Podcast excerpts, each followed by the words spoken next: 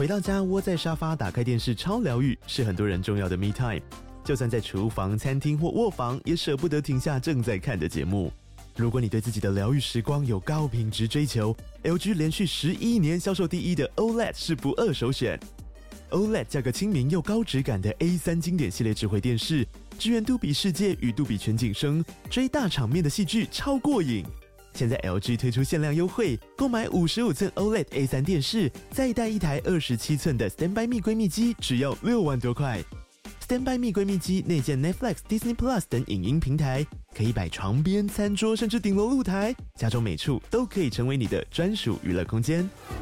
快到资讯栏了解活动详情，用最舒服的姿势把 LG 电视看起来。我是贵智，你现在收听的是法科电台。欢迎来到幼稚事务所。刚刚有人没有开麦干，刚 刚前面讲了三分钟全都没了，幸好就有三分钟而已。刚刚讲的幽灵人口案全都变幽灵都没了。好了，欢迎来到幼稚事务所，我是悠悠。哦，反正再铺一次梗了。反正大法官现在都会帮每个案件取可爱的名字，所以上礼拜有个可爱的案件就是幽灵人口案。然后到底哪里可爱呢？因为杨贵是心里想的幽灵，就是大家玩那个小精灵。哎，不对，讲玩小精灵，现在应该很多人不知道它是什么东西，对不对？你是说那个黄色的，然后吃那个一点一点一点一点？对对对对对对对对对对，或者是那个什么 Snapchat，它的那个符号就是白色的，可爱的小精灵图。图案，Snapchat 有些人的内心的幽灵就是那那个样子，然后就说，可是我内心中的幽灵是像鬼娃恰吉那种，干你娘，那幽灵人口根本一点都不可爱，鬼鬼鬼娃恰吉那更不能算幽灵好不好？它是幽灵制造机啊，靠要！我刚刚想到的是那个 Ghostbuster，这个还会有人知道吗？这个也蛮老的耶，哈，就是魔鬼克星，不是会有一个白色这样飘飘出来那个？呃，对，这个也。这个就有点像 Snapchat 的那个符号啊，啊！对对对对对，我刚刚想到也是那个东西。嗯，对啊，大家看，连 Snapchat 可能很多人都就已经不知道是什么东西了。这个曾经有机会走红的一个 App 吧，但后来被 IG 抄袭，所以后来就变成比较小众。你确定你要这样讲？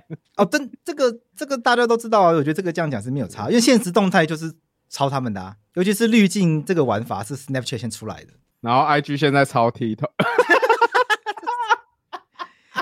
虽然这题外话了，但是 I G 抄 TikTok 这件事情实在是让人觉得不胜唏嘘诶。以前都是全世界流行什么，然后中国就会有一个 copycat。比如说这个美国有一个 Facebook，所以中国就有一个那叫什么人人网吧。然后有一个什么 WhatsApp，所以他们中国就有一个对应的叫做微信。然后美国 YouTube 就有哔哩哔哩啊，对对对对。现在整个时代已经反转过来了，现在变成中国有个 TikTok，然后有个抖音，然后美国开始抄他们那个。Tweet 以前就有那种很短的，就是你只能录几秒钟的那种。但是以前没有成为风潮，就短影音这个东西，确实很早就有这个概念。嗯，就是推特以前就有推过这个概念的东西，但没有做起来。真正做起来就是真的是抖音。嗯，好，回到幽灵人口案，幽灵人口案其实是在讲跟王世坚有关系的，其实跟王世坚没有关系啊，其实跟他没有关系。刚好王世坚长得像鬼娃这样子。因为尤里人刚才讲的是选举，每年到选举的时候呢，就是检调就会去比对一些就是迁徙的人口的资料。因为在每年选举的时候呢，可能有一些人就是会莫名其妙的搬家，跟从台北搬到乌丘，从高雄搬到什么台东大武之类的。然后这时候就让人觉得很奇怪，哎，你没事为什么搬到乡下去？但这个好像也很很歧视，就是人家为什么不不可以搬到乡下？但问题就来了，就是常常这些人可能户籍登记到乌丘好了，可是这些人可是实际上你去清查就发现他根本就没有住在乌丘，他根本从来没有去过，他可能也从来没有在什么花莲、台东或者是高雄的深山，或者是比如说平林好了，像这个二十年前就有一个很有名的案件，就是检调大规模的调查，就平林的虚伪这个幽灵人口，好像一口气传唤了两百多人吧。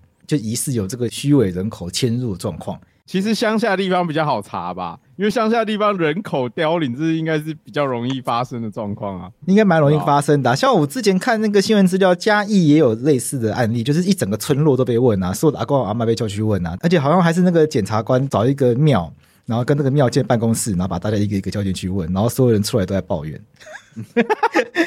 哎。可是这个已经是人性化的讯问。我觉得对对对对，那个新闻有爆出来，然后想说，哎、欸，很人性化，哎、欸，检察官还出去、欸，哎，还没有把他们叫到嘉义市地检署之类的。我前阵子开一个庭，然后当庭就是那个讯问证人，然后证人大概七十到九十岁不等，我也是问了满头汗的、欸。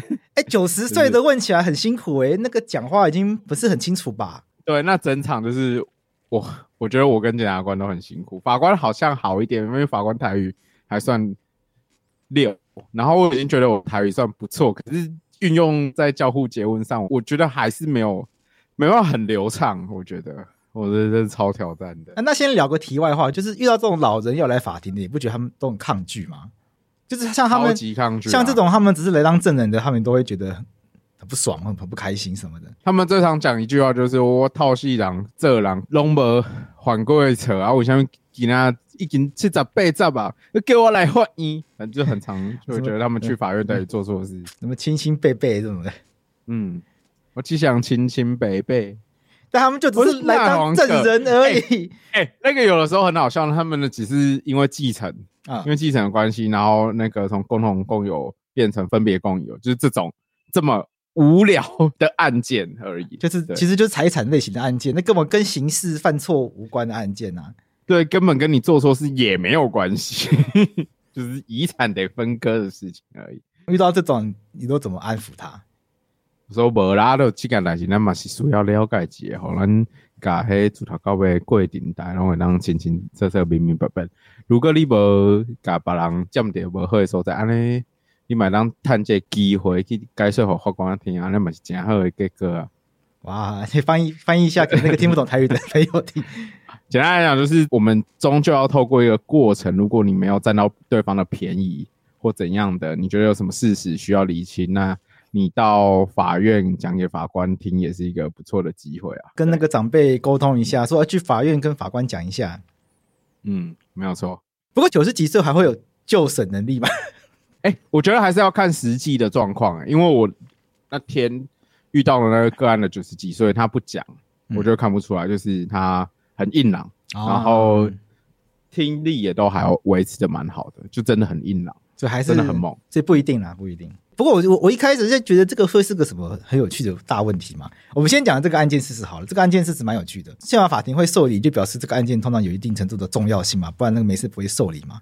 我觉得从那个宪法法庭公布的那个资料，光那个申请人的人数跟案件数，就其实就相当的多了。对，嗯，像这里面有牵涉到几个案件的事实。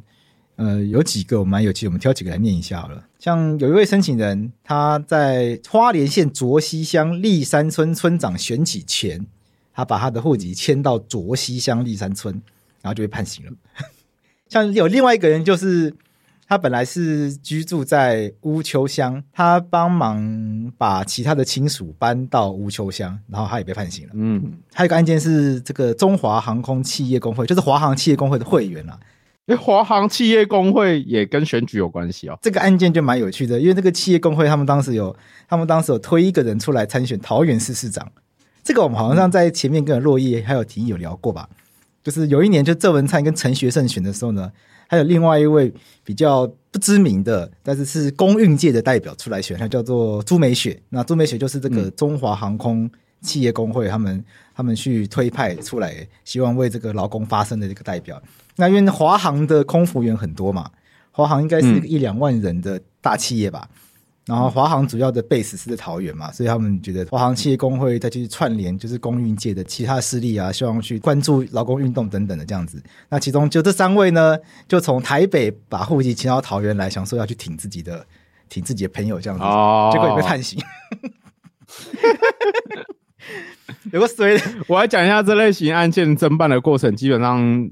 检调他们基本上会去清那个选举人名册啦，所以从大部分的那个呃申请案件来看得出来，就是乡下地方比较容易被发现这件事情，对，或者比较容易成案去侦办这件事情啦，因为一开始的案件发掘就比较容易被发掘啊，因为乡下人比较少嘛，对啊，乌丘才不确定人口数，可是乌丘人口数应该不多，所以你比较两。两次的选举人就很容易发现，哎、欸，前次选举人名字跟这次选举人名册的差异。你今天如果是什么大安区一议员，我靠，可能会比比到疯掉哦。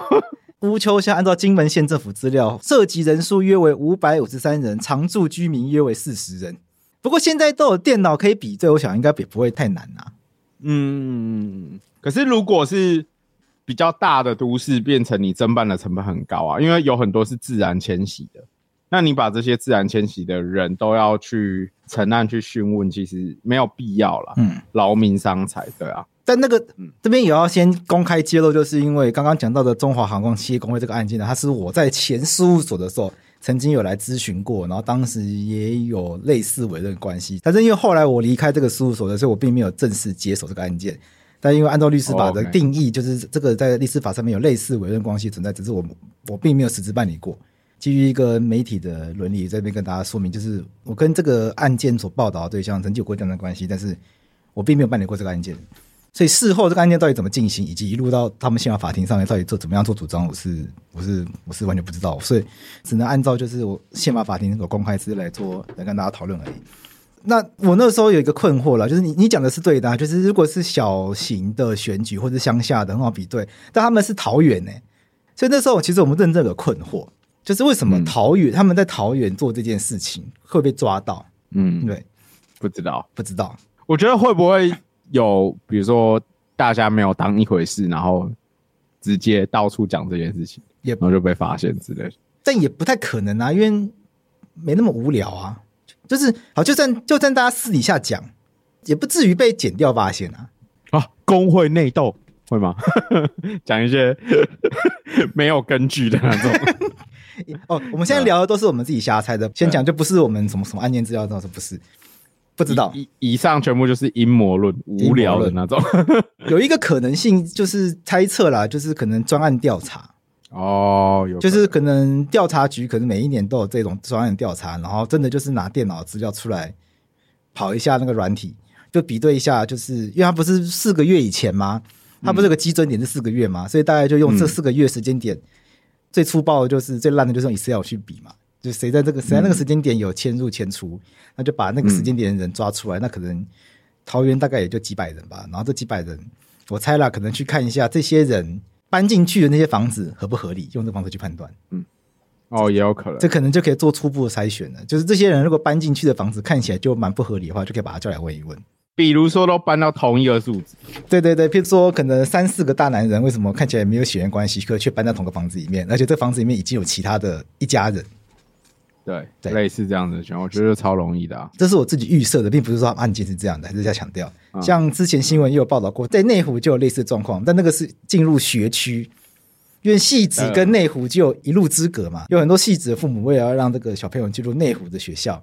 就会想办法把自己的户籍移到可能多一个马路就到内湖来了，所以内湖有一条路上面，可能某一栋房子里面有十几二十个人。哦，哎、欸，住内湖是有比较屌吗？是因为什么？AIT 在那边哦。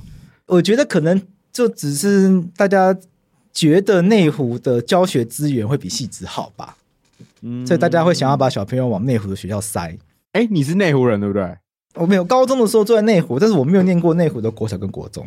那他们那时候是为了那个挺朱美雪，那他们的说法是这样子的：他们觉得他们在桃园工作很久，所以他们觉得他们迁到桃园有正当理由，因为华航是一间在桃园的公司嘛，所以他们觉得他们在桃园工作了二十年，所以他们跟桃园这个城市是有正当连结的，所以迁户籍到桃园来投桃园市长，他们觉得是合理的。那当然挺朱美雪是一个心情上的动机，但是在在一个法律上合理的理由是，他们对桃园是有一个打拼很久的地方。不是只有吃鹰眼药这么简单而已，就是朱美雪是最后一根稻草这样啊！对对对对对。那这个案件的时候，我跟洛伊在另外一集应该就有讲过。我们觉得这案件有个很有趣的事情，是因为法律有个规定嘛，它是要自身投票不正确结果。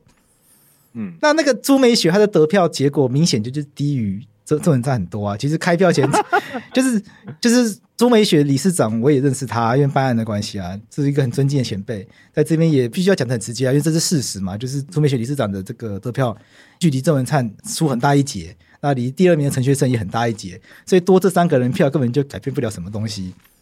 所以其实我对这件事情是觉得很困惑，就这到底有什么意义？就是就是把这三个人抓去关，当然判都是判一颗罚刑之刑了。但把这三个三人抓去关到什么意义？我觉得这是有一个让我觉得很怪的事啦。那这边也补充一点，实务上就处理了今天大部分这种案件，如果在检察官那边认罪，很多都是还起诉掉了，根本不会进入到法院了。那这他们是不愿意认罪，他们觉得不自由无宁死啊，所以他们不愿意认罪，一路打到底。看像现在，我觉得他们就是在我们前诉所咨询的时候，他们就说这个案件一定要打视线。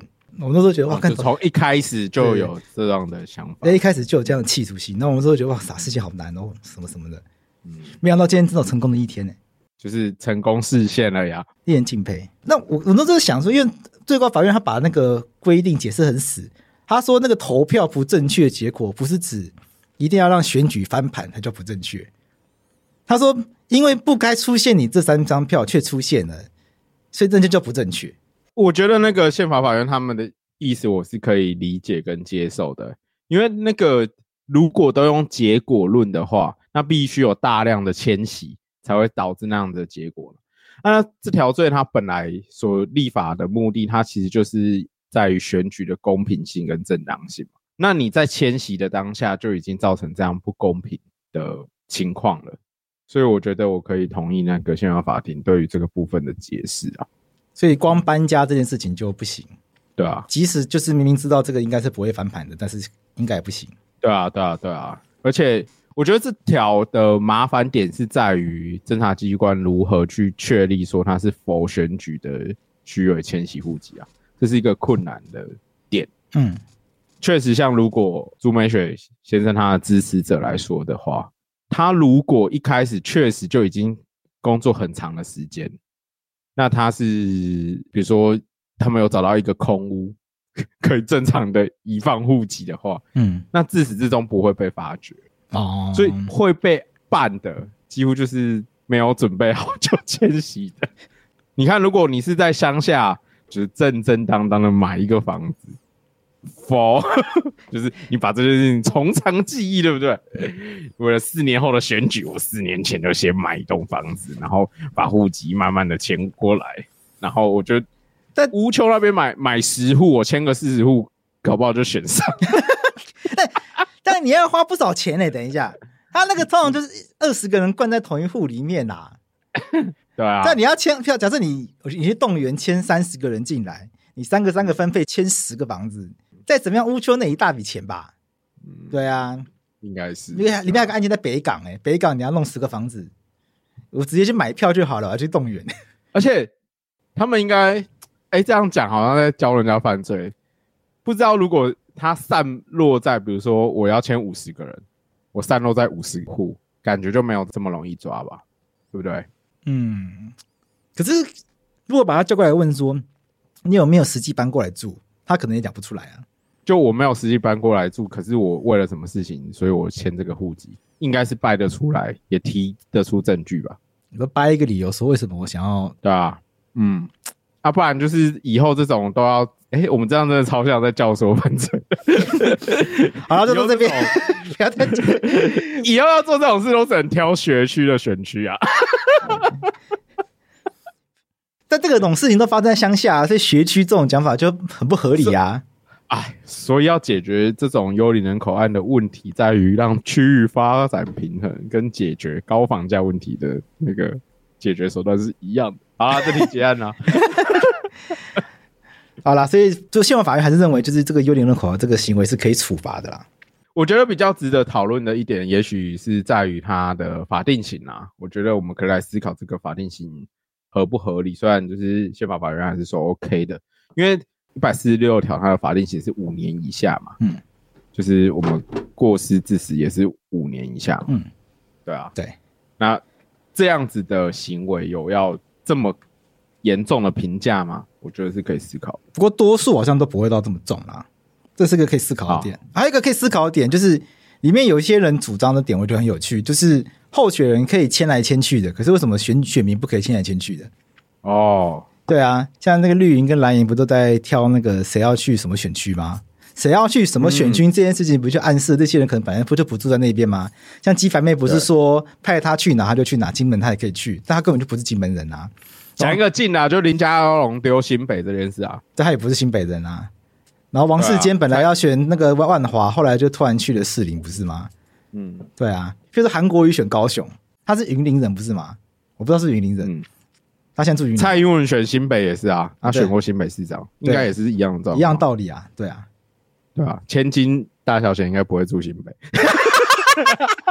这像有人就这也会凸显一种好像好像允许州官放火，但不能百姓点灯的感觉啊。可是大法官又觉得这个是不同的状况，不能这样对比，你认同吗？我觉得这个说理上的难题耶，好像从犯道德的角度来来看，这两件事情都是迁徙户籍嘛。对对啊，而且都是 for 选举嘛，只是一个是选举人，一个是被选举嘛。那你结果又在限制说，只要这个过程有瑕疵，就值得被处罚的话，蛮有趣的啦。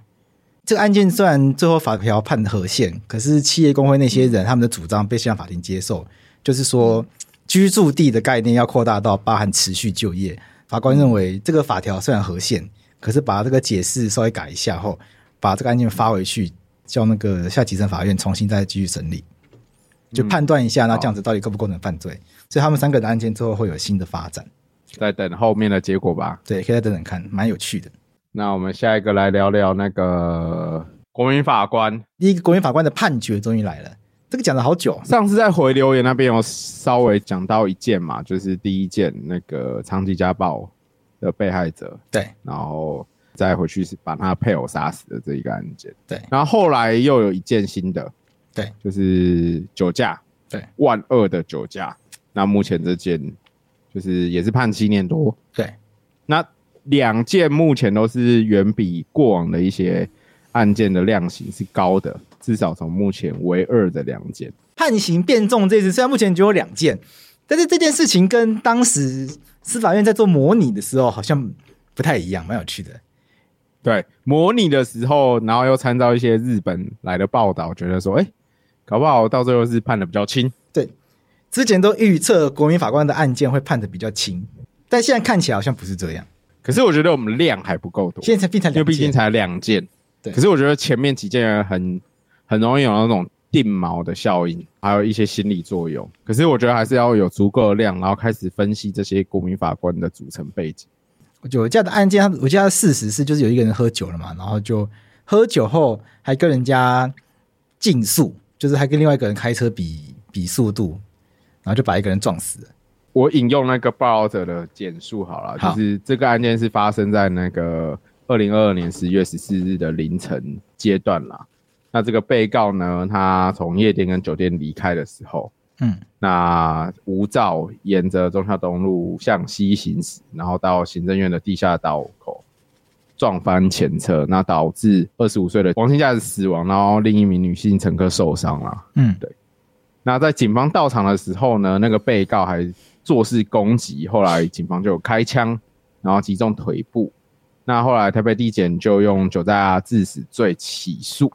那今年移到移审到台北地院，然后是台北地院首件的国民参审案件。那审理过程中比较有趣的事情，是因为刚好遇到那个台风嘛，对，所以他有缩短那个开庭的时间。对，那其实。开庭的时间密集审理，可是他还是传了五个证人啊。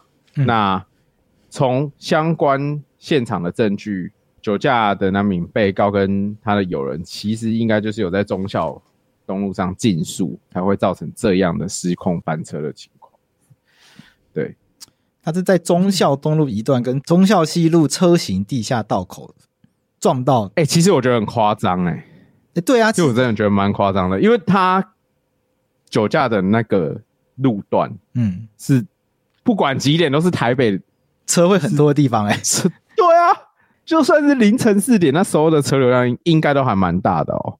凌晨四点那边不会到完全没有车，但那边就是还是有零星的车流、欸，哎，他不可能到完全没有车的。四点多差不多要去是复航了吧？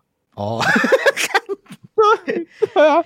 这么干那就是一个危险的时刻啦。差不多，因为凌晨四点那边就会开始有人要准备去桃园机场，然后往那边往那边集合。因为那边会有要去桃园机场的机捷或者是巴士嘛。然后有一些可能早起要出发出去玩的一些可能巴士团啊什么的，或大家会选在台北车站集合之类的。所以凌晨四点在那一带会有一些车流出现是很正常的，或者是那边靠近西门町嘛，所以会有一些就是喝酒作乐结束的离开的人。凌晨四点差不多从那边开始散掉。啊，那边就北车附近，就北车旁边啊，就是北车跟忠孝西、忠孝东，然后中山路口、中山北路口，就以前三一八封的那边，监察院跟行政院的路口。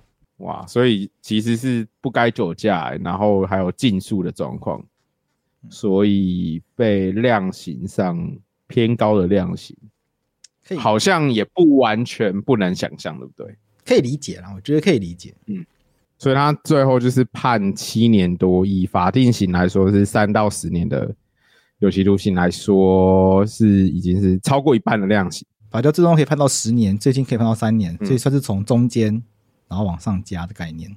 嗯，大概抓了一个中间值七年，可以再多观察啦。就大家可以再多观察看看未来国民法官的案件会往什么样的方向发展。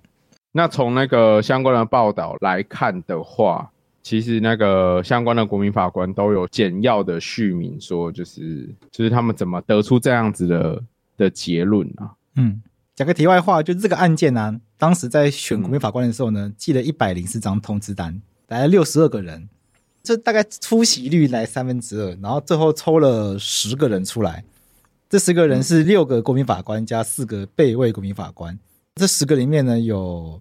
六个男生，四个女生，但这六男四女哪些是正选国民法官，哪些是备选国民法官，这就不知道了。这个资料上没有写。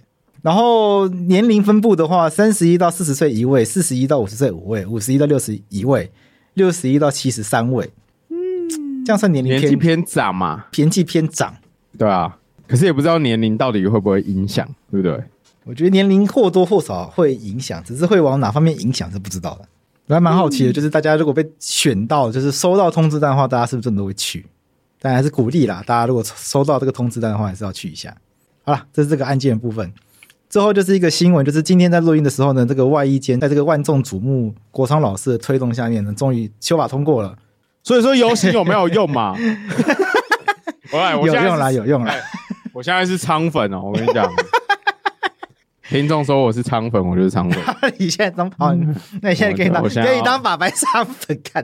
对对对对，我是法白听众认证的仓粉。对，哎、欸，可是我我还没有来得及看那个修法的结果，你可以跟我还有听众朋友简要说明一下吗？应该会跟我们理解那个差不多，就是重大犯罪基本上不能境外一监，然后一定要服刑超过三分之一的刑期，累犯的话要服刑超过一半。而且要符合假释资格的前一年才可以进入外役监，然后他排除了更多的犯罪形态，譬如说杀人罪十年本刑以上重罪、强盗、勒勒赎、加重诈欺等等的。然后如果是贪污或重大金融案件的话，你必须要缴回犯罪所得才可以进入外役监。主要的方向都都有。对，所以以后那些白领犯罪如果要关说进去外役监的话，他们要先缴回犯罪所得，才能才能去关说。因为这个方向虽然听起来怪怪的，但至少还算有利于国家发展呢、啊，而且有助于那个吧，大家觉得司法正义的部分吧，就是海角七一至少追得回来。没有，因为大部分人会觉得说被国家关干我屁事吧？啊，对啊，我还是希望我的钱可以拿回来吧。对啊、大部分被害人的心态应该是这样子。对了，你今天不是贴那个 D 卡那个吗？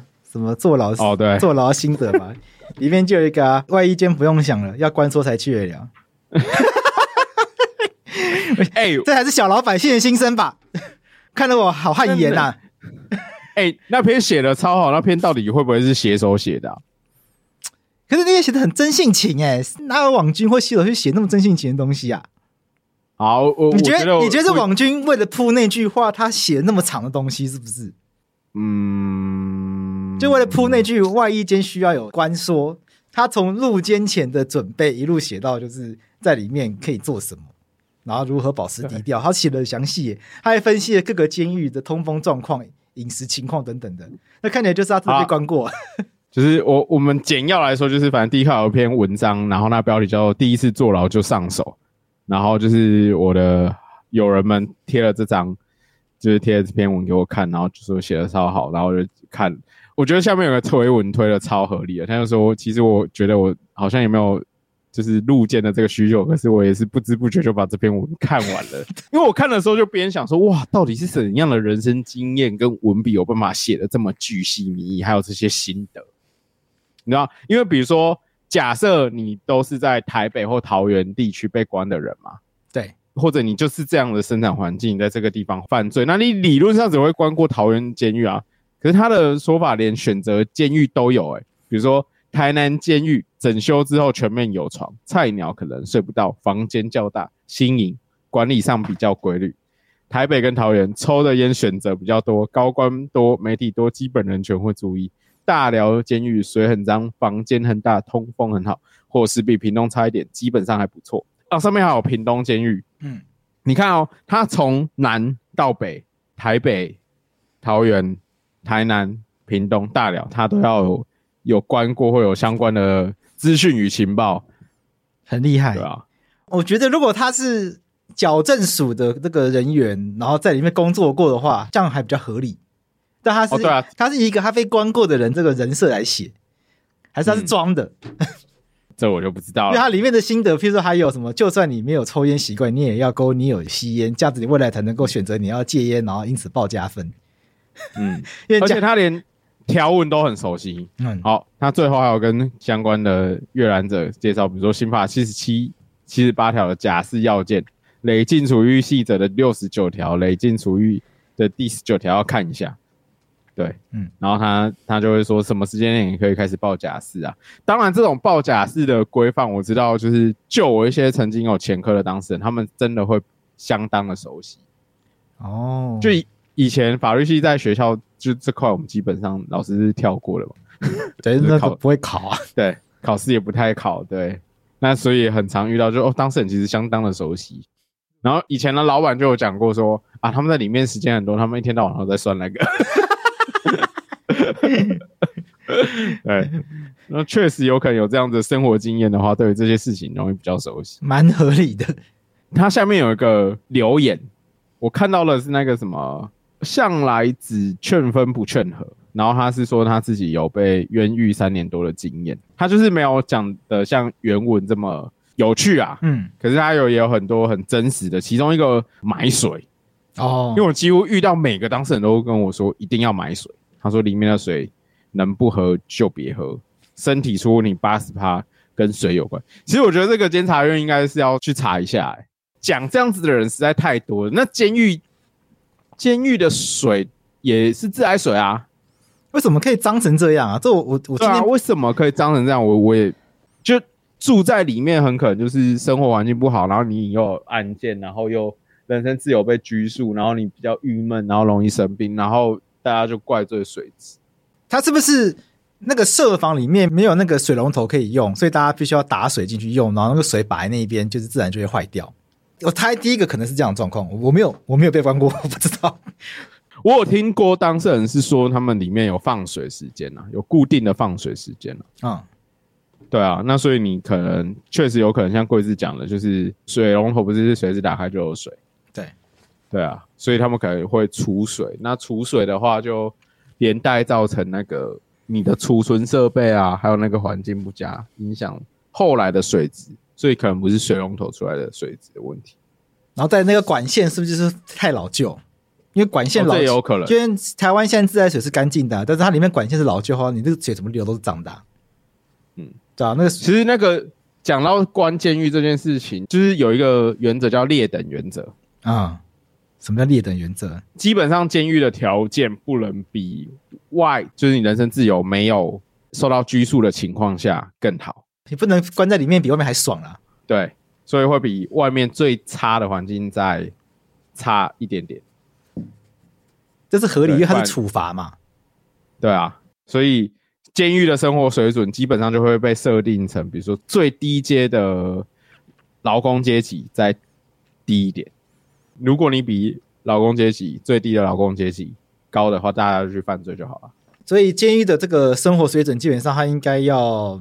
能够维持人的健康生活基本条件就够了，他就不会再多了。可是因为基于这个劣等原则啊，嗯、就是监狱其实是反映一个国国家最低的人的人生活的状况，来是怎样？对，所以如果我们监狱这么差，就代表在外面过得很差的人也很惨，因为就比监狱好一点点而已，就是也没有干净的水喝。嗯，如果台湾如果台湾有人到现在还喝不到干净水的话，我觉得是一件蛮离谱的事情。对啊，因为干净的水现在对台湾来说应该是一个很很理所当然的事情。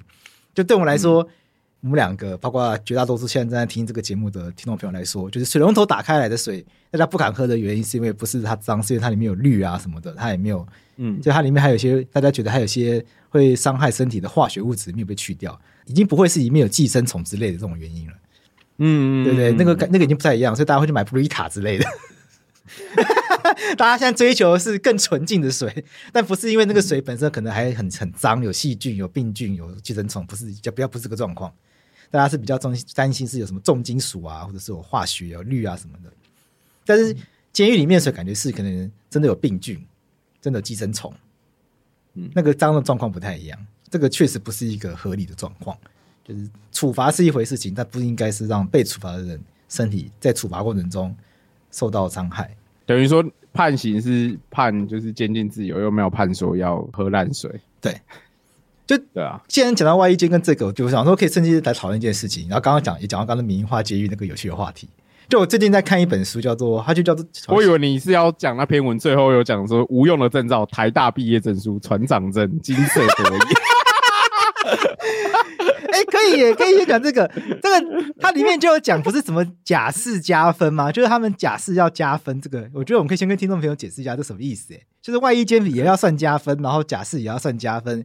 就是里面有个加分的项目，还有分的什么静态因子跟动态因子。哎、欸，它真的比我专业。简单来讲，它里面有讲说，静态因子就是没办法更改的，比如说犯罪次数啊，啊有没有跟被害人和解啊。然后动态因子就是就是那个累进处遇条例，它其实就是。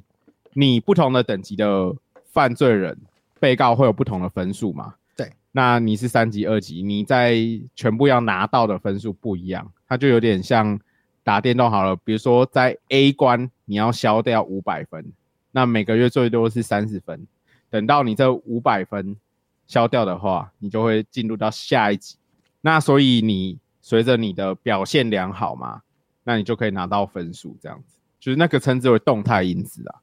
就是其实就是个名词这样子，OK，对，就是你就是那那是一个你可以自己控制的一个意思，对对对对。那因为可能很多人都是财产犯罪啊，那假设你有取得很多职训的证照，那你出来之后，那你是有一份正常的工作，比较不容易再犯，这样子就有这样子的预设嘛。那他就说，那你要在里面拿到分数的话，基本上要以职训就职业训练的证照为准，比如说理发啊、水电啊、木工啊、餐饮啊这些的。啊，因为假释是要评估你出来之后会不会再犯，所以如果你有这些证照，什么木工啊，什么餐饮证照，他觉得你出来后有比较有可能会有正当职业，所以你要带，所以你在进去之前呢，他就建议你要先去考这些执照，带进去，未来就会比较容易申请假释。所以这边也分享给听众朋友，嗯、如果有听众朋友有这个牢狱之灾的话，需求 可以现在赶快去报名，至少带这些书或请家属寄这些书。对，那如果你的刑期很长，你在里面准备好这些考试，其实对自己、对人生都是好处了。但然后里面有讲讲到一个没有用的证照，要坐牢时候可以考这些东西吗？可以啦，但是但我觉得有趣，它里面就讲到一个我觉得很有趣啊。如果要证明自己出来后会有正当工作的话，他后面讲这些没有用的东西，我觉得应该听起来都也蛮有用的啊。他像他说，像台大毕业证书、船长证、金色多益证照都没有用。嗯。我跟洛伊说：“哎、欸，你获得了平反的，因为金色多益证照没有任何帮助，所以你考不。台大毕业证书没有用，这两个东西你都没有拿到，对假释也没有帮助。所以他是刘瑞是一个适合被关的人。哎、欸，就随时发型都准备好了。哎、欸，对，哎、欸，今天就用这个下标，原来刘洛伊适合坐牢，因为你看。”它里面那个卡拉篇，我还讲到有一个重点，就是头发要先自己剪。其实跟进成功里都超像的，还有很多有有有，他说他说进成功很像，他还说进去不会立刻剪头发，他说要看运气，如果头发很长会很热，而且他说里面用的剪头发是用宠物专用剪，我想真的假的啊？怎么可能？应该只是说那个头发剪刀很烂而已吧，会很痛。然后刚刚有讲到，就是在里面考照的，其实矫正署都会编预算啦，然后就是。让辅导里面的受刑人考照，比如说让他们去考堆高机啊，堆高机其实是在仓储作业很基本的执照啦，然后可能是木工啊这些的，确实要让他们有一定的就是职业的谋生技能，那出来比较不会有再犯的几率啊，因为比较有社会连结了嘛。嗯，但是没有把多益金色证书纳入，还有台大证书纳入，我觉得这个是有点奇怪啊，不符合社会一般人的理解。还是他们想要打击权贵，因为会有这些证书的，通常都是权贵。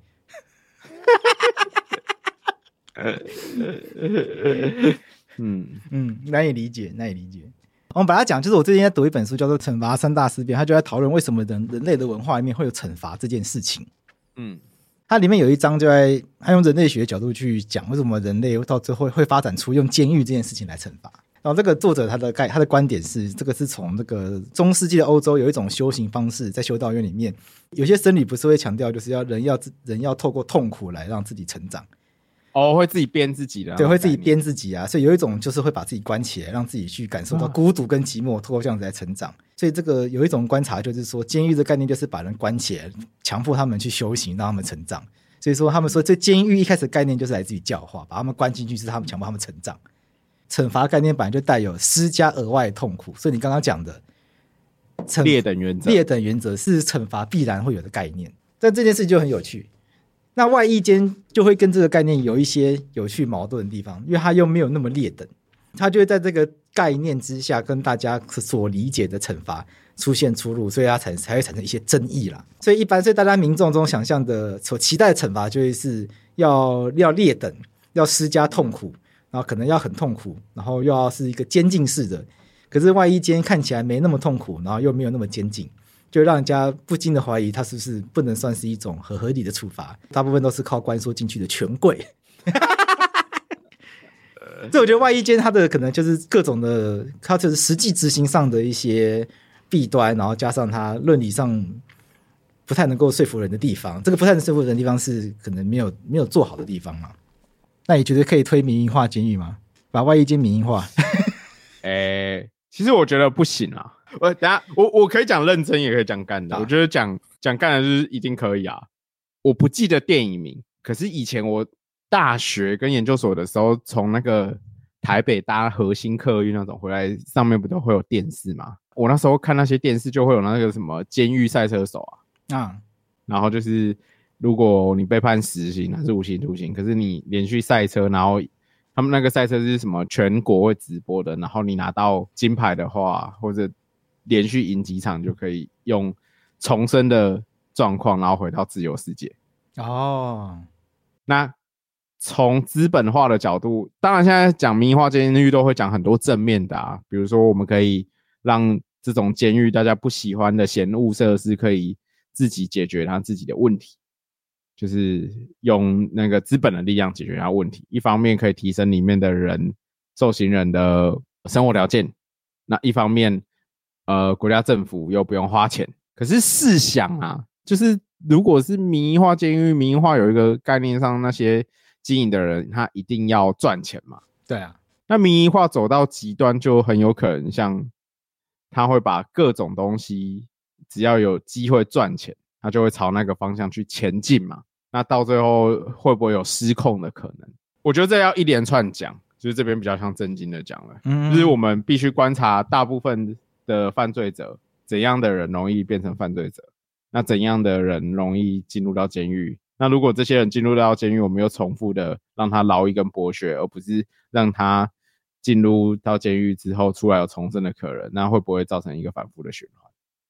就这件事情是我们要思考的。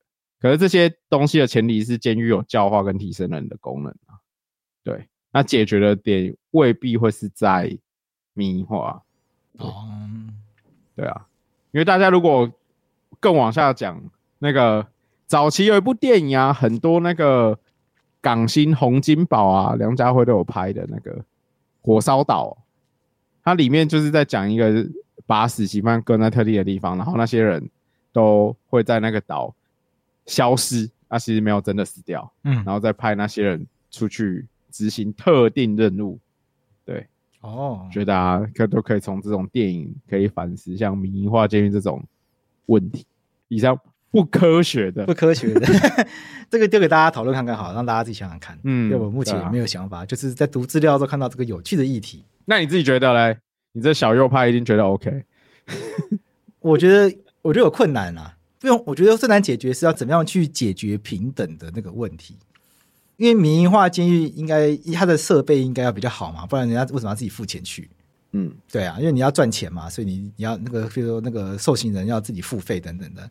那理论上，他那个设防啊，他的一些设备啊什么的，你知道那个水是要干净的啊，那可能每一个设防就会有饮水机啊，每个设防有一台 Brita，不要到不了那么高级啊，至少会有贺重牌吧，请先解锁再按热水。哦那那这个听起来是一个很合理的设备，可是就还是会有不平等的感觉嘛？为什么人一般的民众没有？那他们那有钱人付钱就可以有？我就觉得说这件事情好像很怪，为什么不行？那又会有为什么可以？我我自己过不去这一关，那我我也不知道哪里卡住。所以欢迎听众朋友，如果你有想到可以挑战我的地方，或者是可以帮我补足的地方，欢迎大家留言给我。就是为什么受刑人不能够花钱让自己得到一台荷重盘饮水机？嗯，这是我自己觉得困惑，或者花钱得到一个有冷气的设防，会不会就是因为如你刚刚惩罚那一书所讲的，就是这样子就没有那个孤立跟处罚？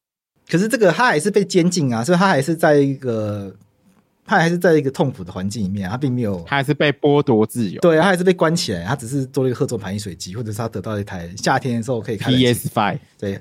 不一定没有那么好啦，譬如说可能有冷气，但它冷气可能也不一定是有开啊，可能就是夏天真的很热的时候，可能早上十点到下午四点才能开之类的。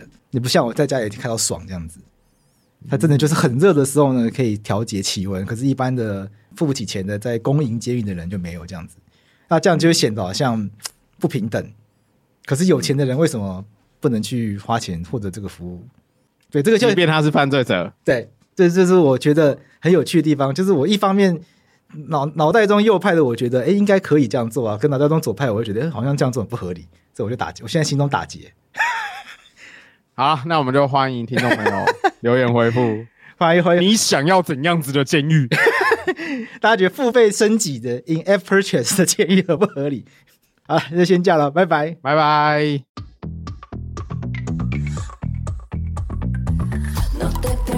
this.